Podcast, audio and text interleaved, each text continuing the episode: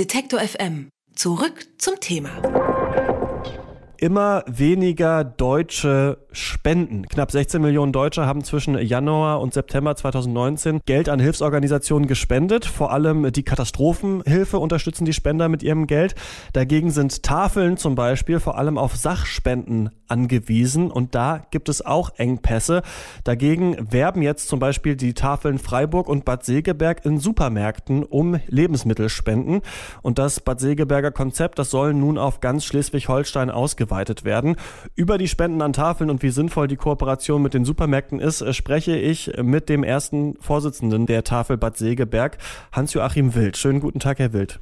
Schönen guten Tag, Herr Eichler. Seit Mitte September besteht ja diese Kooperation mit einer Edeka-Filiale in Bad Segeberg. Ähm, warum haben Sie diesen Weg gewählt?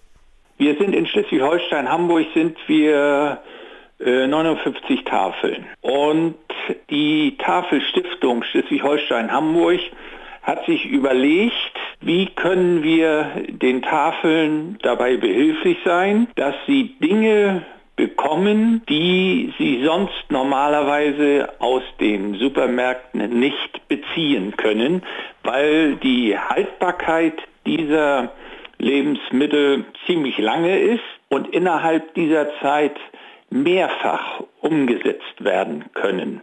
Das betrifft Mehl, Zucker, Öl, Nudeln und so weiter.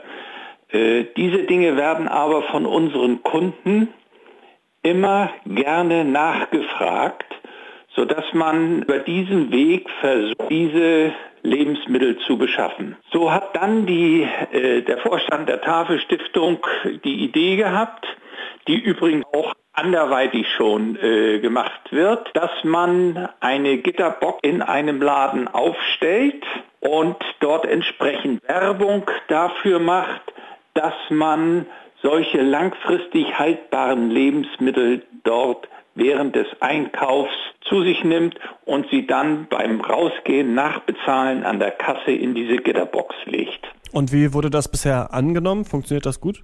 Wir hatten vom 20. August bis zum 29.10. eine sehr gute, ja, ich darf es einfach mal sagen, Ausbeute. Normalerweise ist es ja so, dass die Supermärkte Lebensmittel äh, spenden, die sie sonst wegschmeißen würden. Ne, das, daran liegt es ja auch, dass äh, sie jetzt vor allem auch an Sachen interessiert sind, die länger haltbar ist. Wenn ähm, Supermarktkunden jetzt aber einfach mehr einkaufen, dann ist ja nicht mehr von weniger Lebensmittelverschwendung eigentlich die Rede, oder? Ja, Sie müssen das ganze äh, Tafelwesen etwas anders äh, sehen. Also wir von der Tafel sind ja grundsätzlich zuerst angetreten, um dieser Lebensmittelvernichtung zu begegnen. Es sind ja sehr viele Lebensmittel. Ich glaube, der Durchschnitt in der Bundesrepublik liegt bei 80 Kilo pro Kopf, die in die Vernichtung gehen. Und wir halten einen Teil dieser Lebensmittel an, säubern sie, putzen sie und geben sie aus. Das sind äh, hauptsächlich Obst und Gemüse, wovon ich jetzt gesprochen habe, aber in abgewandelter Form gilt es auch für Joghurt und so weiter die wir dann, wenn das Mindesthaltbarkeitsdatum abgelaufen ist, dann kann man diese Dinge bedenkenlos noch zehn Tage äh, lang halten oder länger und sie dann an die Kunden ausgeben. Wenn wir jetzt das alles sortiert haben und hergerichtet haben, dass es dann für die Kunden ansprechend aussieht, dann ist die Frage, wer bekommt die Ware? Und dass wir beide da nicht in den Genuss kommen, versteht sie doch von alleine. Also sind es Leute, die bedürftig sind.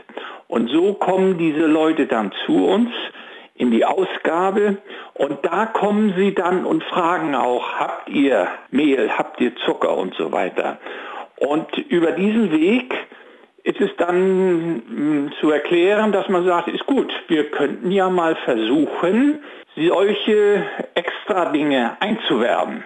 Und ist es erfolgreicher, als wenn Sie jetzt zum Beispiel einfach Geldspenden annehmen würden und diese Sachen dann, die benötigt würden, selbst kaufen? Ja, das wollen wir eigentlich nicht. Es kommt mitunter vor, wenn Sie jetzt sagen, ich habe jetzt keine Lust und, und Sie drücken mir jetzt 100 Euro in die Hand und sagen, kaufen Sie ein, ich hätte gerne eine Spendenbescheinigung, dann äh, nehme ich den Beleg und äh, Ihre Adresse kommt drauf und so weiter, dann kriegen Sie auch eine Spendenbescheinigung dafür. Das sind eher Ausnahmen. Man könnte, es gibt ja auch Tafeln, die nach staatlicher Unterstützung zum Beispiel fragen. Also warum gehen Sie diesen Weg über Kunden, die etwas äh, im, im Supermarkt kaufen? Ist einfach, weil es erfolgreich ist? Wenn wir andere Wege finden können, dann wollen wir die doch erstmal ausnutzen. Und äh, ich halte das auch für äh, persönlicher, wenn wir die Leute ansprechen und äh, sie dann mit uns auch ins Gespräch kommen und dann vielleicht einen Pfund Kaffee reinlegen und sagen, das ist in Ordnung. Wir sind überzeugt davon, dass wir hier was Gutes getan haben. Bei den Tafeln in Freiburg und in Bad Segeberg ähm, kann man nun auch in Supermärkten Lebensmittel spenden. Über das Konzept habe ich gesprochen mit dem ersten Vorsitzenden der Tafel Bad Segeberg, Hans-Joachim Wild. Vielen Dank. Ja, gerne, Herr Eichler. Alle Beiträge, Reportagen und Interviews können Sie jederzeit nachhören im Netz auf detektor.fm.